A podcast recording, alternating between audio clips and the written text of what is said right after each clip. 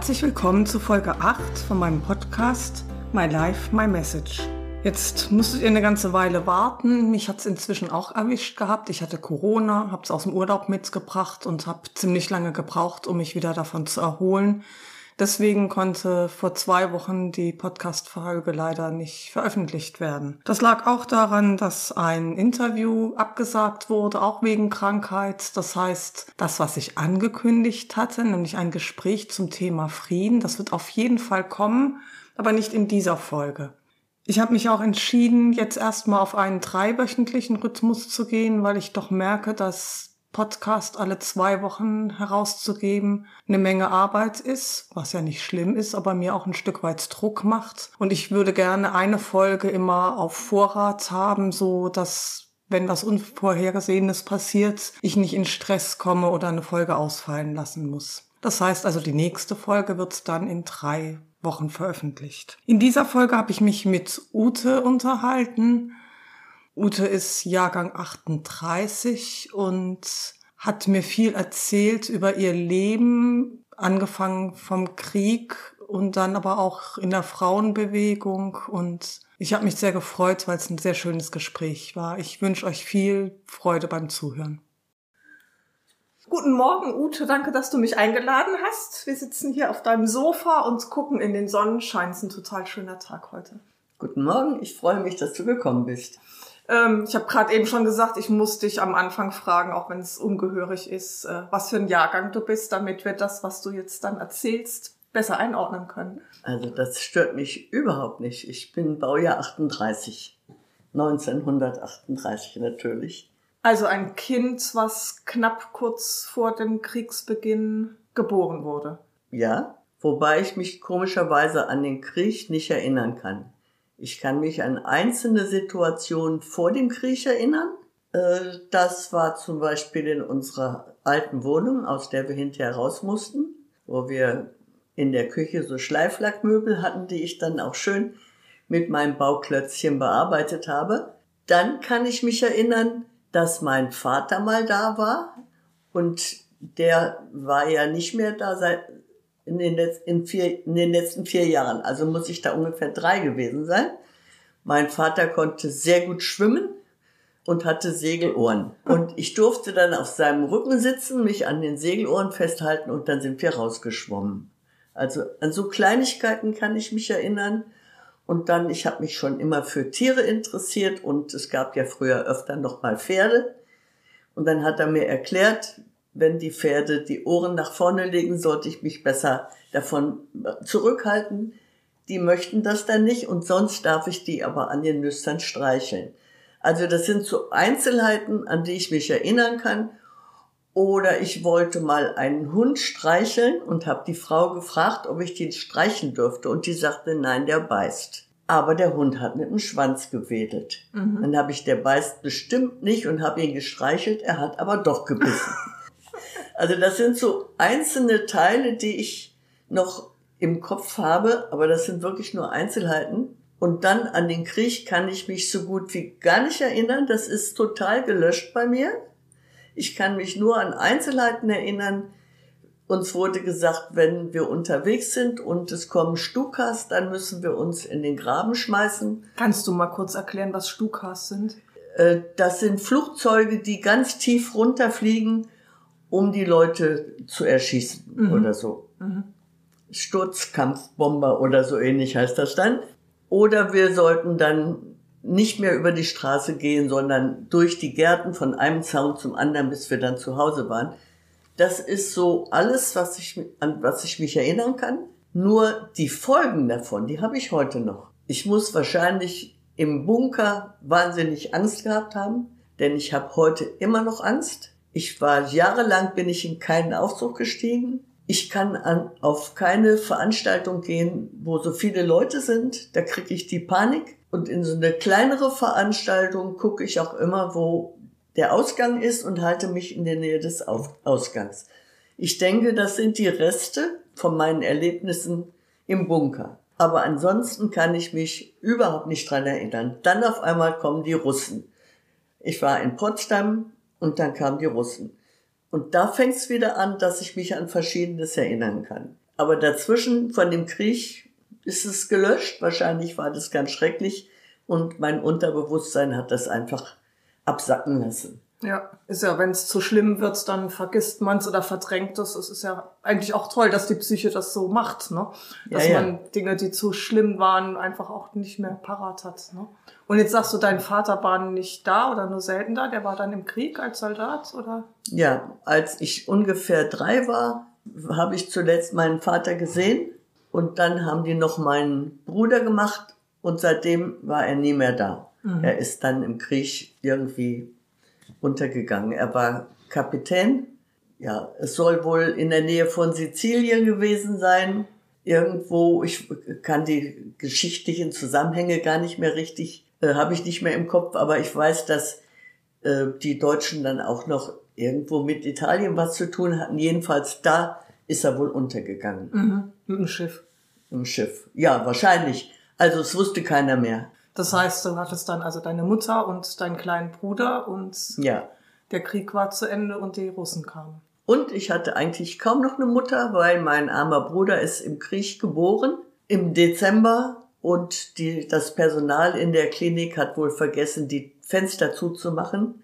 Und mein Bruder hatte von klein an eine Mittelohrentzündung und es gab keine Medikamente. Also hat das Kind nur geschrien vor Schmerzen. Und natürlich kümmert sich eine Mutter um das Kind, das Schmerzen hat. Aber ich hatte plötzlich keine Mutter mehr. Und das hat mich doch sehr gestört, weil in dem Alter kann man das noch nicht so ganz verstehen, warum die Mutter plötzlich keine Zeit mehr hat. Ich meine, so rückwirkend ist das klar. Ja, natürlich. Aber in dem Moment ist es dann natürlich schwierig, ne? Aber das heißt, du hattest viel unbeobachtete Zeit, die du dann auch genutzt hast? Ja, wir mussten aus unserer Wohnung raus, weil die Russen wollten unsere Wohnung. Und wir wurden umquartiert in so eine alte Villa, die zwar schön in so einem Park lag, aber nicht heizbar war oder höchstens mit Öfen oder irgendwie so.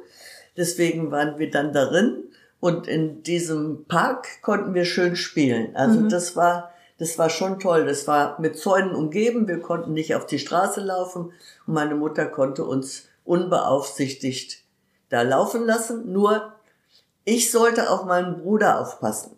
Und ich finde, mit vier Jahren ist man dazu nicht in der Lage. Und wenn dieses Blach gefallen war, habe ich Ärger gekriegt.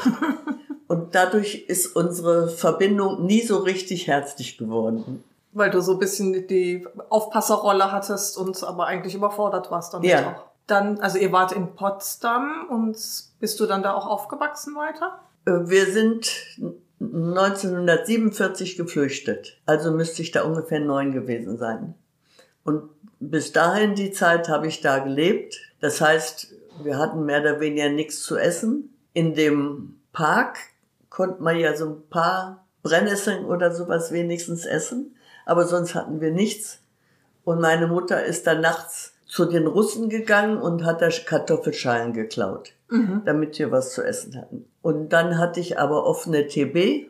Man hat dann gesagt, es wäre Hunger-TB, nannte sich das später. Und irgendwie hat es meine Mutter geschafft, eine Cousine von uns aus Gelsenkirchen, die war 18, die ist irgendwie von Gelsenkirchen nach Potsdam gekommen, hat uns abgeholt und wir sind dann schwarz über die Grenze gegangen.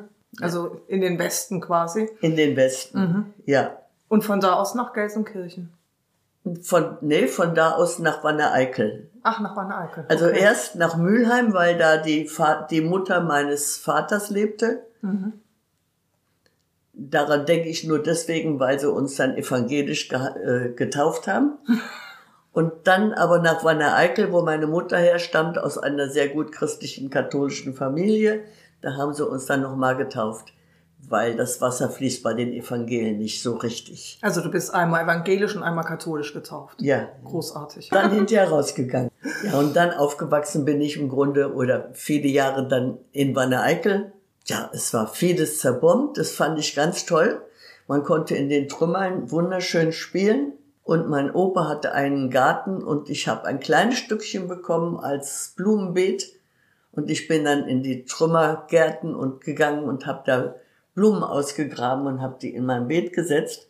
Also diesen Spleen mit den Blumen hatte ich schon von klein an.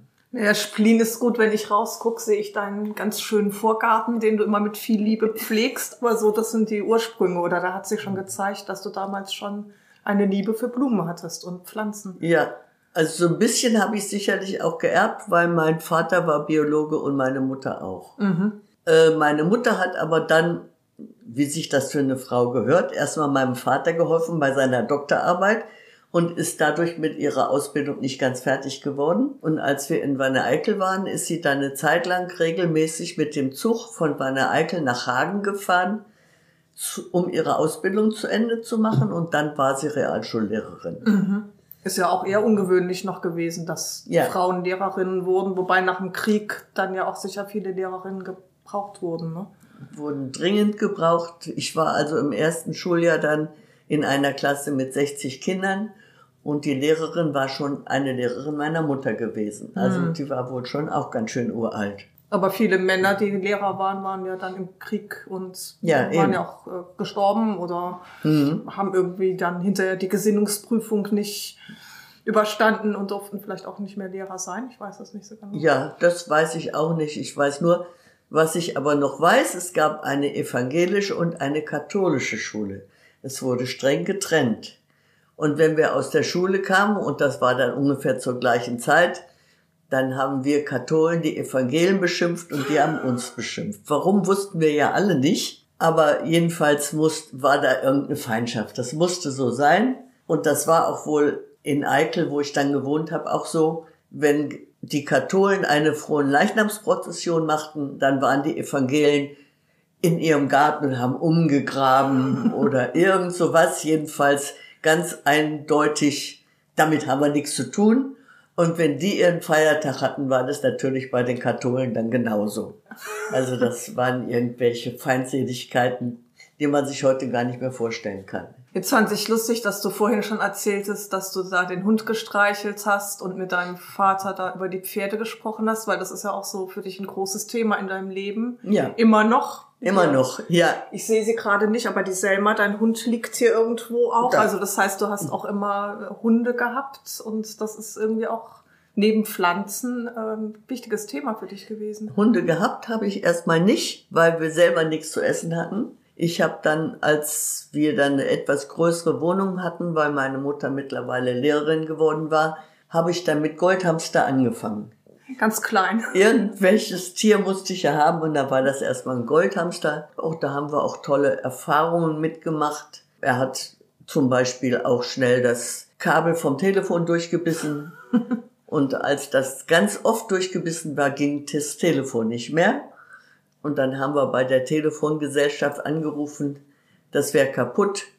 Und der hat uns dann eine neue Leitung dran gesagt, gemacht und dann auch gesagt, ja, das wäre so der übliche Verschleiß. Also er hat uns sehr unterstützt, wir brauchten es nicht bezahlen. Fand ich sehr nett. Also das waren so die Erfahrungen mit Hamster oder er war mal auf dem Tisch gelandet, hat sich die Bäckchen voll mit Schokolade gesteckt und dann fing das ja an zu schmelzen und dann wurde er richtig panisch. Ja. Wie es dann hinterher weiterging, weiß ich nicht. Er hat es jedenfalls überlebt. Und dann habe ich auch mal versucht mit Meerschweinchen, die gefielen mir aber nicht, die waren mir nicht interessant genug. Was ich wohl hatte, waren Ratten, super tolle Tiere, sehr intelligent. Die haben mich dann immer animiert, mit denen zu spielen. Nur die Kabel haben sie auch alle durchgebissen. Also das ist bei solchen Tieren halt Und wie so. fand deine Mutter das, dass du Ratten hast? Das war nicht mehr bei meiner Mutter. Ah, das okay, war, ich, war da war ich später. dann schon selbstständig. Ich Ja. kann mir vorstellen, dass die nicht begeistert gewesen wäre. Nee, das glaube ich auch nicht. Ja, also das heißt, du warst in der Schule, du bist langsam größer und älter geworden. Ich weiß, dass du auch bei den Pfadfindern warst. Wie kam das? Wie ich dazu gekommen bin, weiß ich eigentlich nicht, aber draußen zu sein war immer schon meins. Und das war dann ganz toll, weil als ich dann hinterher bei den Pfadfinderinnen war, war ich auch fast jedes Wochenende in irgendwelchen Jugendherbergen. Und das hat mich auch sehr geprägt. Das fand ich ganz toll. Habe ich viele Leute kennengelernt. Ich bin also oft alleine dahin gefahren und habe da entweder neue kennengelernt oder welche, die ich schon von vorher kannte. Es hat viel Spaß gemacht. Wir haben Wanderungen und Geländespiele und all so Zeug haben wir gemacht. Das fand ich toll. Nur gegen Abend wurden die Jungs plötzlich so anhänglich. Da habe ich mich dann immer abgesetzt. Das gefiel mir nicht. Das gefiel dir nicht? Nee, überhaupt nicht. Okay. das heißt also, ein Freund oder so, das war nicht so das, worauf du scharf warst? Nein, das hat sich irgendwann später mal ergeben. Da war ich mal ganz romantisch verliebt. Wir sind auch schön Hand in Hand gegangen. Aber als der mich küssen wollte, war bei mir die Sache geendet. Das war dann, wie alt warst du ungefähr? Da war ich vielleicht 17 oder mhm. so. Okay, also das heißt, du hast irgendwie gemerkt, also Jungs ist jetzt nicht das, wo ich so scharf drauf bin. Nee, so nicht. Also ich habe viel mit denen gespielt. Das ja. hat mir Spaß gemacht. Auch bei den Pfadfindern oder in Wanne Eickel bin ich viel Rollschuh gelaufen und da bin ich lieber mit Jungs gefahren, weil die nicht so schnell heulen, wenn sie auf die Knie gefallen sind. Also ich habe viel mit Jungs zu tun gehabt, aber ich mochte die nicht so dicht haben. Also wenn sie dann auf einmal so romantische Anfälle kriegten, dann war ich weg. Und wo hast du dann deine ersten romantischen Anfälle gekriegt? ja, das, das war ganz witzig. Ich habe also kein Abitur, sondern mittlere Reife und dann Frauenfachschule nannte sich das. Und dann habe ich ein Praktikum gemacht, da war ich ein halbes Jahr im Taunus und war aber noch ganz begeistert bei den Pfadfinderinnen. Und da habe ich gedacht, hier gibt es bestimmt auch Pfadfinderinnen. Habe mir dann in der Kirche die Leute so angeguckt und habe gedacht, die sieht so aus. Und die hatte dann auch tatsächlich das Abzeichen. Und auf diese Art und Weise bin ich dann wieder da in Pfadfinderinnen gekommen und die hatte einen Motorroller und wir sind dann einem Wochenende mal in irgendeine Jugendherberge gefahren. Und mhm. das war in Jugendherbergen, früher war der so, es gibt einen Jungenschlafraum und einen Mädchenschlafraum und in 10, um 10 Uhr wurde das Licht gelöscht. Mhm. Und im Dunkeln haben wir uns dann unterhalten. Und da fand ich eine Frau richtig sympathisch. Mhm. So von der Stimme her und was wir dann so erzählt haben. Aber ich kannte die gar nicht. Ich wusste ja auch nicht, wer das ist. Weil ihr im Dunkeln wart und du gar nicht wusstest, welche Stimme zu ja. wem gehört. Und diese Leni, die mich mitgenommen hat, die sagte, pass auf, die Seppel ist lesbisch. Oh wei. Boah. Ich wusste ja gar nicht, was das ist, aber ich fand sie toll. Aber mit der hat sich dann doch nichts ergeben. Aber es war schon ganz eigenartig. Ich wollte dann irgendwie auf Fahrt gehen, so per Anhalter, und habe diese Leni angerufen, als ich wieder, damals wohnte ich dann in Essen, war. Und die sagte, nee, sie könnte nicht mit, aber eine andere hätte sie angerufen, die wollte auch gerne auf Fahrt gehen. Das wäre eine Rosi. Ich gesagt, gut, dann können wir uns hier mal kennenlernen. Das haben wir dann auch getan. Da war im Taunus auf irgendeinem so Berg, äh, trafen wir uns als ich dann hochkam im Dunkeln, war dann Lagerfeuer, ein großer Topf hing da mit Chai und dann, ja, dann haben wir also immer getrunken und dann habe ich diese Rosi kennengelernt, fand die aber nicht richtig sympathisch, weil die war schon mehr oder weniger angeschickert und ich mag keine Besoffenen. Aber da traf ich die andere Frau wieder, die ich ja mal ganz interessant fand. Aus der Jugendherberge? Aus der Jugendherberge. Ah, okay. Ja, wir haben uns unterhalten, aber das war's dann. Und dann bin ich mit dieser Rosi auf Fahrt gegangen. Mhm. Und das fing schon mal ganz toll an, weil ich war, ich war ja noch sehr gut katholisch und da war in München irgend so eine christliche Veranstaltung. Und da war ich noch als Pfadfinderin und da kam die Rosi dann hin und von da aus sind wir dann getrennt in Richtung Jugoslawien so. Ja, und sie hatte Gitarre dabei und ich liebe Gitarre. Ja, und dann saß sie da und spielte Gitarre und dann habe ich mal ein bisschen fand ich, fand ich die auf einmal so ganz sympathisch. Dann habe ich die mal so ein bisschen gestreichelt, aber sonst nix. Ja, und dann waren wir unterwegs und haben dann auch gezeltet und dann hat sich im Laufe der Zeit ergeben, dass wir uns recht gerne mochten. Mhm. Ja, und so ist dann eine Beziehung entstanden. Und wie lange wart ihr dann unterwegs miteinander? Zwei oder drei Wochen. Mhm.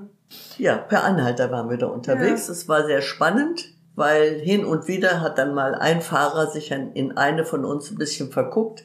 Dann haben wir die Plätze gewechselt. Mhm. Aber sonst war eigentlich nichts weiter Gefährliches. Wir sind dann bis Titograd gekommen und da war ein Fluss, die Neretva, und die fanden wir toll. Da sind wir runter zu Neretva und haben uns da unter so einem vorstehenden Fels einen Schlafplatz gesucht und haben dann erstmal richtig ja, sind wir in dem Wasser gewesen und ich trug damals noch Rock mit Petticoat. Ich habe da meinen Petticoat gewaschen auf den Felsen gelegt zum Trocknen.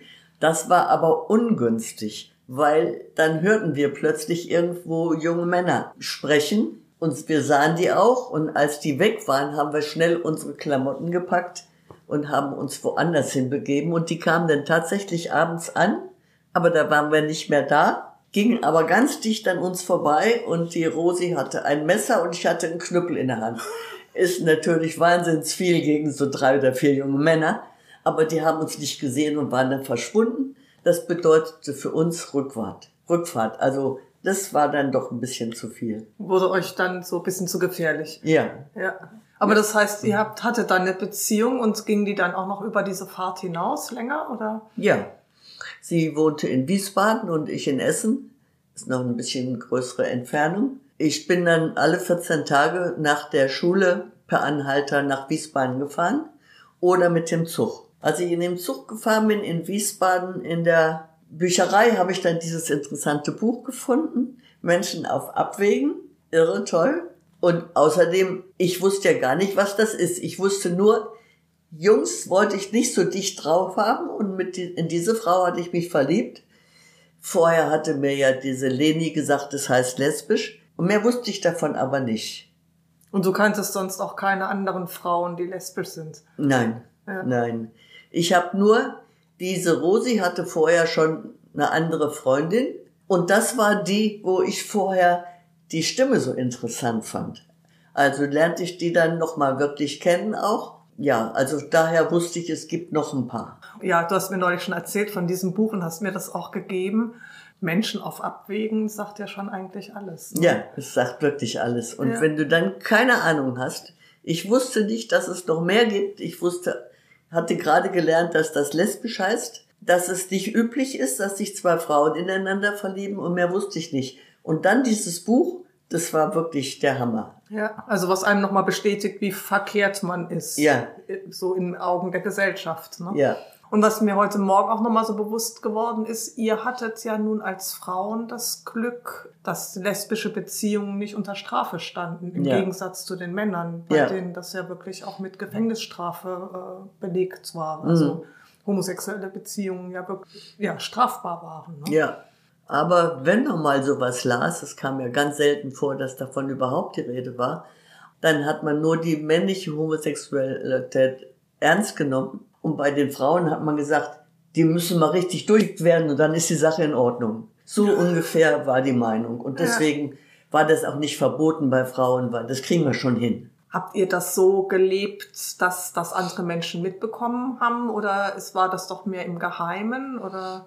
Ja, das war, das war ganz im Geheimen. Also die Rosi hatte in Wiesbaden ein Zimmer äh, in der Wohnung ihrer Mutter, wo auch noch ein anderes Zimmer von der Schwester mit, mit Freund oder mit Mann belegt war. Und da waren wir dann mal untereinander und wir sind ja dann auch viel mit dem Zelt raus und waren dann auch mal wieder ganz alleine. Und Natur war sowieso für uns beide ganz, ganz wichtig. Und das hat uns auch noch näher gebracht, weil wir einfach die Natur so geliebt haben. Aber die Mutter wusste das wahrscheinlich nicht. Nein, die wusste das nicht. Hm. Meine, mein, sowieso nicht? Deine Mutter eh nicht. Mhm. Nein. Als meine Freundin mich mal später besucht hat, da war ich schon fast ein bisschen eifersüchtig, weil meine Mutter mochte meine Freundin. Aber sie wusste nicht, was zwischen uns ist und das wollte sie auch nicht wissen. Also das gibt es nicht und es kommt nicht in Frage und von daher ist es das auch nicht. Hast du da jemals mit deiner Mutter drüber gesprochen, offen oder? Ja, am Schluss, als es beendet war, wir waren 15 Jahre zusammen und dann haben wir uns getrennt, weil da kam eine andere Frau dazwischen. Und dann habe ich das meiner Mutter erzählt, aber das wollte die so nicht wissen. Also sie hat dann meinem Bruder erzählt, die Rosi hätte so oft getrunken und deswegen hätte ich mich von ihr getrennt. Aber mehr nicht. Ja, das war dann, das war dann das Ende von dem Ganzen. Wir haben aber wunderschöne Fahrten zusammen gemacht. Ich war ja in Essen bei den Pfadfinderinnen, da war ich Stammesführerin. Und dann sind wir auch einmal mit zehn Leuten nach Finnland gefahren. Hatten wir in Finnland eine Rundreise gebucht und sind irgendwo, wo schön war, ausgestiegen und hatten dann das große Glück, dass mit dem Auto so ein junger Mann vorbeikam und sagte, er wäre Pfadfinder, ob wir denn wüssten, wo wir hin wollten. Haben wir gesagt, nö, eigentlich nicht. Wir sind nur ausgestiegen, wo es schön ist. Und der hatte aber mit seinem Stamm eine Hütte, die war also ja ganz einsam gelegen. Und er sagte, er wollte sich erkundigen, aber wahrscheinlich dürften wir dahin. Und wir durften und die haben uns dann mit zweimal Boot dahin gefahren. Und das war im Grunde eine Halbinsel und die, das Stück, was noch am Land hing, das war so durchwachsen, da konntest du auch nicht, also es war wie eine Insel im Mhm. Grunde. War ganz toll mit Sauna und mit Ruderboot und ja, direkt davor wuchsen Pfifferlinge. Und dann glaubten die anderen das nicht, dass das Pfifferlinge sind. Da habe ich gesagt, wisst ihr was, ich bin ganz sicher, ich esse die jetzt und wenn ich nach zwei Stunden immer noch keinen Bauchschmerzen habe, dann könnt ihr die auch essen. Ja. Das waren Pfifferlinge. Und dann haben wir immer Preiselbeeren gefunden, ganz viele Preiselbeeren. Und was wir uns gekauft hatten, waren Reis. Und mit dem Boot konnte man zu allen möglichen Höfen fahren, wo man immer Milch kaufen konnte. Mhm. Und dann gab es bei uns immer Milch mit Preiselbeeren oder Preiselbeeren mit Milch oder es gab Pfifferlinge. Und davon haben wir dann im Grunde die ganze Zeit gelebt. Denn reich waren wir alle nicht. Wir haben also vom mehr oder weniger nichts gelebt, bis uns dann die Pfadfinder mal besucht haben und wir haben die dann eingeladen zu unserem Essen. Und das fanden die wohl so grauslich. Und dann haben die dann zum Abschied uns ein Essen ausgegeben. Wir Mhm. mussten die Hütte verlassen, weil die ja auch dahin wollten. Aber die hatten irgendwo noch einen Raum und da hatten sie so ein Buffet aufgebaut und es gab tolles Essen und wir haben alles weggefressen, weil wir so einen schrecklichen Hunger. Also das war, das war wirklich eine, ein sehr schönes Erlebnis, was wir da hatten. Dann war ich mit dieser Rosi auch noch mal so in Finnland ähm, mit dem Auto. Und zwar waren wir im Seimer Seengebiet, das ist relativ südlich. Und man denkt dann immer an viele Mücken und da waren kaum welche. Mhm. Und wir hatten dann unsere Paddelboote dabei und sind dann mit Paddelboot, also wir hatten Karten dabei, Seenkarten und Kompass, weil sonst konnte man sich da verfahren. Und dann sind wir da rumgefahren und haben auf manchen Inseln dann übernachtet. Und ja, da haben wir auch nur in erster Linie von, von Reis und Preiselbeeren gelebt, weil so viel Geld hatten wir nicht. Aber was toll war, wenn es da einen Ort gab und wir sind da mal hingefahren, dann waren andere Leute auch da und die haben auch ihr Boot einfach hingelegt, mit allem, was drin war, liegen gelassen. Es wurde nichts geklaut und wir haben unsere ganze Fotoausrüstung alles drin gelassen und sind mal einkaufen gegangen. Das war so ein Erlebnis, das war wirklich richtig toll. Ja, und dann fing es mal an zu regnen, dann haben wir uns für eine Woche eine Hütte gemietet auf einer Insel, die bei Regen eine Insel war und bei Trockenheit eigentlich nicht, weil da gab es so einen, so einen Fußweg. Und von da aus haben wir dann auch noch mit dem Paddelboot Touren gemacht. Und diese Insel war interessant. Auf der es war eine längere Insel. Auf der einen Seite ganz hinten war die, war das Plumpsklo und auf der anderen Seite ganz hinten war die Sauna. Und direkt neben dem Häuschen hatten die noch so ein Loch gebuddelt und wie so eine Kiste drin, das war der Kühlschrank. Ja, da haben wir dann eine Woche verbracht und dann wurde das Wetter wieder besser und dann waren unsere sechs Wochen auch so ziemlich beendet. Aber das war richtig super toll. Und hast du danach noch andere Beziehungen gehabt oder hast du noch auch Kontakt zu anderen Menschen? Also irgendwann wird dir aufgegangen sein, du bist nicht die einzig lesbische Frau mit deiner Freundin, sondern es gibt noch mehr Frauen. ähm, hast du da Kontakt gesucht? Das war gerade, da fing die Frauenbewegung an. Und dann gab es unter anderem auch in Mülheim, habe ich da mittlerweile gewohnt, gab es auch in Mülheim ein Frauenzentrum. Und da war ich dann öfter und da gab es dann auch eine Lesbengruppe. Aber ich war dazu nicht in der Lage, eine neue Beziehung zu, weil wenn eine 15-jährige Beziehung beendet ist, dann war für mich erstmal Schluss. Aber ich fand es toll, dass ich dann noch andere lesbische Frauen kennengelernt habe. Fand es auch sehr interessant, weil da war eine Frau, die fand ich sehr interessant, aber mehr nicht. Die hatte dann gleich mit zwei Frauen Kontakt. Das war mal eine andere Variante. Und ähm, eine hat sich auch in mich verliebt, aber ich habe das gar nicht mitgekriegt. Die hat sich dann in eine andere Frau verliebt. Ja, und dann haben wir auch mal einen Stand gemacht in Essen am Dom. Da hatte ich aber Angst und habe mir eine schwarze Perücke aufgesetzt. Also das heißt, du hast dich ein bisschen verkleidet, Ja. weil du nicht erkannt werden wolltest? Ja, genau. Von wem wolltest du nicht erkannt werden? Ja, von den Leuten, die mich vielleicht gerade mal irgendwo kennen oder so. Mhm.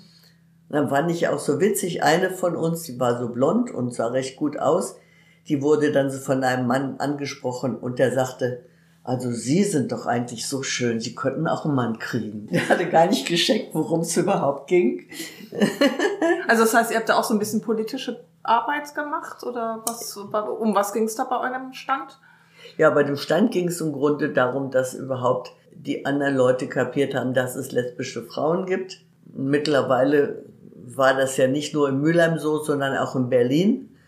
Und in Berlin war ich dann auch mal, das war das Lesben-Frühlings, nee, damals hieß es Lesben-Pfingsttreffen. Und das war ganz toll, ganz Berlin war voller Lesben, das war so schön.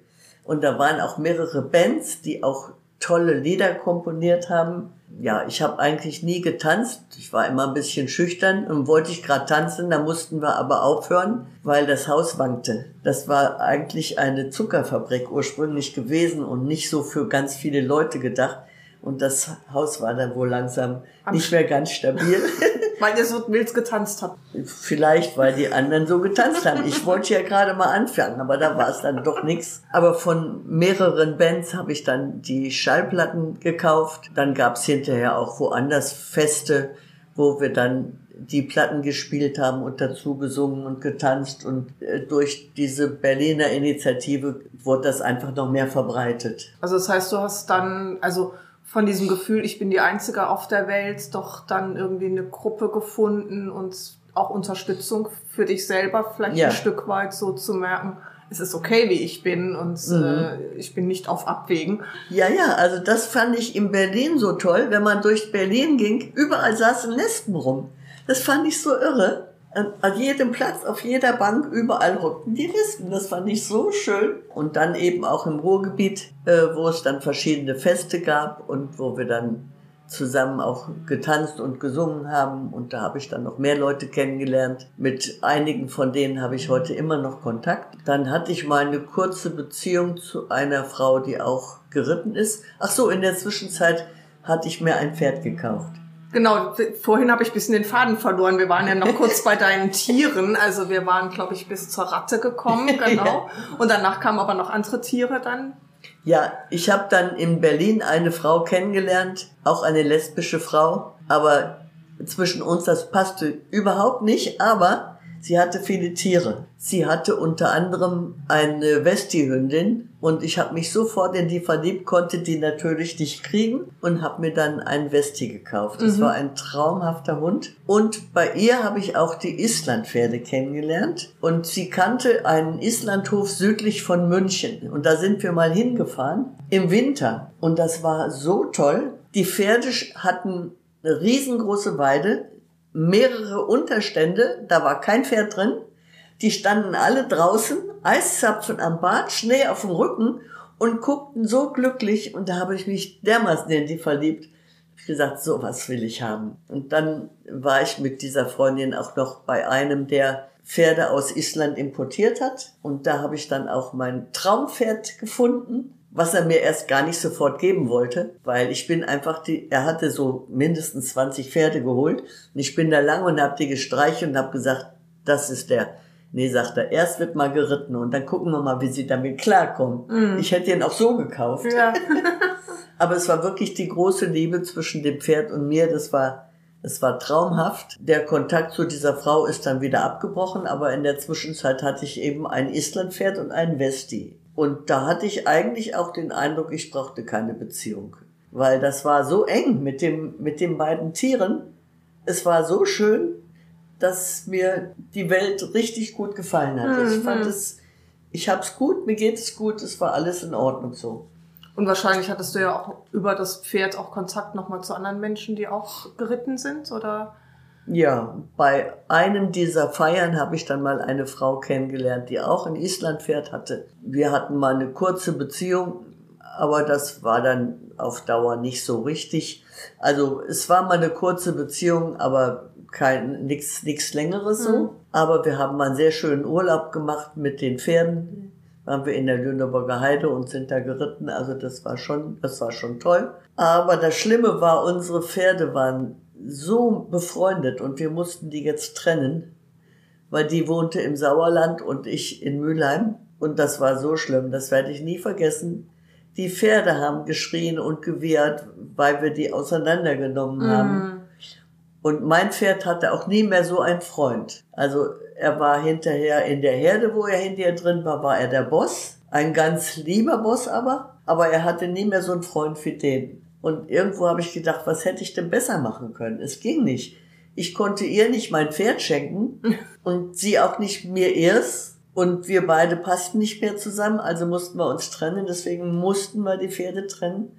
Aber es war, es war ganz, ganz schrecklich, wie die Pferde geschrien haben, dass wir die mm. auseinandergeholt haben. Naja, aber durch Pferde habe ich dann wieder ganz viele andere Leute kennengelernt. Unter anderem auch in Mülheim und da habe ich auch die Leute kennengelernt, mit denen ich hinterher den Bahnhof gekauft habe. Mhm. Und im Westerwald, also der Bahnhof ist ja im Westerwald und im Westerwald habe ich auch durchs Reiten wieder Leute kennengelernt. Und das war auch immer sehr, sehr interessant. Wir haben wunderschöne Ritte zusammen gemacht und ähm, wir haben auch Wanderritte zusammen gemacht, also mehrere Tage mit Zelt unterwegs und so. Ja, und dann habe ich mich im Westerwald nochmal in eine Frau verliebt, das wollte ich aber nicht weil nee, die war eigentlich verheiratet, hatte schon länger lesbische Beziehungen, war aber immer noch verheiratet. Ich habe gesagt, nee, verheiratet halte ich mich mal raus. Und sie wollte auch keine Beziehung zu mir, weil die Leute, die ich vorher kennengelernt habe, die haben gesagt, das ist so eine Radikallesbe. Und sie wollte nicht mit der Radikallesbe. Also haben wir uns öfter getroffen, sind zusammen spazieren gegangen und dann hat sich aber doch was entwickelt. Ja, und mit der war ich so ungefähr zehn Jahre zusammen. Mhm. Und die ist jetzt aber wieder mit dem Mann zusammen. Also so, wie ich das schon befürchtet hatte. Traurig bisschen. Na, für sie war es richtig. Sie hat sich ja. nie getraut, wirklich. Also ich wollte mit ihr immer mal Hand in Hand gehen. Das wollte sie nicht. Das mhm. war ihr peinlich. Sie wollte mich unterhaken. Mhm. Und da habe ich gedacht, nee, das sieht so aus, als schleppst du mich ab. Du schleppst so eine alte Frau durch die Gegend. ich wollte nicht untergehakt. Ich wollte Hand in Hand. Das ging aber bei ihr nicht weil das war ja doch ein Zeichen von Verliebtheit und sie war dann doch zu feige dazu. Also das heißt, es hat sich dann ja doch über die vielen Jahre vieles geändert von einer Beziehung nur so ganz im Geheimen, sogar vor den eigenen Eltern im Geheimen leben mhm. zu müssen, bis ja, eigentlich kann man auch Hand in Hand über die Straße laufen. Und wenn du das jetzt so betrachtest, also so diese ganze Bewegung, die queere Bewegung oder wie, wie das heute so möglich ist, was, mhm. was denkst du dann? Ich denke, dass die Menschen, die homosexuell sind, zumindest sehr viel leichter haben. Und mit dieser queeren Bewegung habe ich so ein bisschen Probleme. Ich lese ja die Emma und die Emma schreibt unter anderem auch darüber. Ja, dann habe ich zum Beispiel gelesen, dass diese queere Bewegung zum Beispiel die Safias ablehnt. Ich bin bei den Safias. Das sind nur lesbische Frauen und zwar auch nur lesbische Frauen keine, die mal vorher Mann waren und dann eine Frau, sondern nur lesbische Frauen, die von Anfang an eine Frau waren. Und die werden von der Queerbewegung sehr abgelehnt, weil das ja gegen die Männer wäre und das wäre überhaupt intolerant. Also diese Lesben, die nur Lesben sind, werden ziemlich angegriffen von denen. Und ich finde, wenn ich mit Männern nichts zu tun haben will, dann muss ich mit Männern nichts zu tun haben. Und wenn ich mich mit Frauen austauschen möchte, die von Anfang an Frauen sind und die deswegen ähnliche Probleme hatten wie ich, dann gefällt mir das besser, als wenn da jemand zwischen ist, der ganz andere Erfahrungen gemacht hat, weil er vorher ein Mann war. Und das wird aber von dieser queeren Bewegung nicht akzeptiert. Und das ist das, womit ich ein bisschen Probleme habe. Also sieht man das auch, dass, ähm, also auch, ja, eben, nicht eine einheitliche Bewegung ist, ja. sondern auch da es verschiedene Strömungen gibt und Menschen, die so denken über die andere Gruppe. Also auch das ist nicht alles einheitlich und Friede, Freude, Eierkuchen. Nee, also so, nach meiner Erfahrung gab es zu Anfang die Lesben und die Schwulen und dann hat sich die queere Bewegung entwickelt und haben dann so vom Namen her uns übernommen, aber nicht mit unserem Einverständnis. Mm. Und das heißt, du hast da aber noch immer Menschen, mit denen du Kontakt hast? In deiner Safia-Gruppe? Ja. ja, ja. Oder ihr trefft euch da noch regelmäßig? Oder? Ja, ich fahre jetzt nicht mehr dahin. Ich war mm. also viele Jahre im Frauenlandhaus in Charlottenberg. Das ist so zwischen Westerwald und Taunus da irgendwo. Da war ich sehr oft. Das ist auch ein Frauenlandhaus, mhm. äh, wo wir auch alle möglichen Kurse hatten die aber nicht nur für Lesben sind, sondern ein Frauenlandhaus. Und äh, da habe ich alle möglichen interessanten Kurse gemacht und ja, da habe ich mich auch wohlgefühlt. Da sind wir viel, haben wir viel Wanderungen gemacht und das war toll. Ähm, die Schwierigkeit war nur, ich hatte ja dann immer Hunde. Mhm. Und als ich noch andere Hunde hatte, und zwar zwei, konnte ich dann bei einer Frau übernachten. Äh, dann habe ich bei der ein Zimmer gemietet und konnte dann natürlich auch Bad und Toilette benutzen. Und diese Hunde haben sich dann dran gewöhnt, dass sie in dieser Wohnung waren.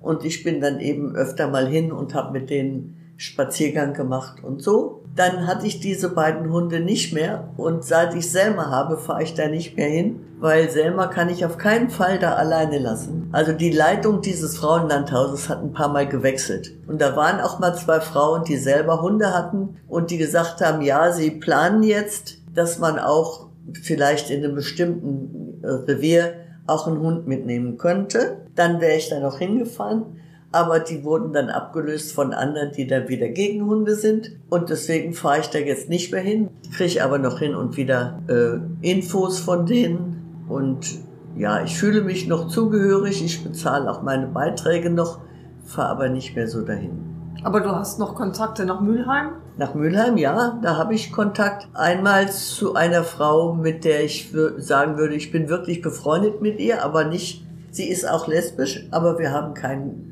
keine Beziehung. Mhm. Und die habe ich kennengelernt, weil ich habe in dem Bahnhof Ferienwohnungen gehabt. Und in Essen, wo ich vorher gewohnt habe, hatte ich mit einer Frau ein bisschen mehr Kontakt, weil ich deren Hund mal mit in Urlaub genommen habe.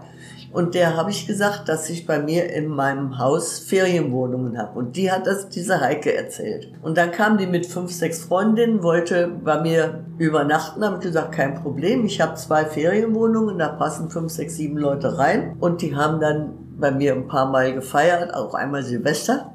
Und mit einer von denen bin ich wirklich noch sehr befreundet. Wir besuchen uns auch öfter mal. Ich fahre dann auch mal dahin. Dann aus der Lesbengruppe habe ich noch zwei Freundinnen, die wohnen jetzt in Gelsenkirchen. Das sind zwei Frauen, dann ziemlich bald eine Beziehung hatten, die dann auch ein Haus hatten und Hund und sich dann getrennt haben.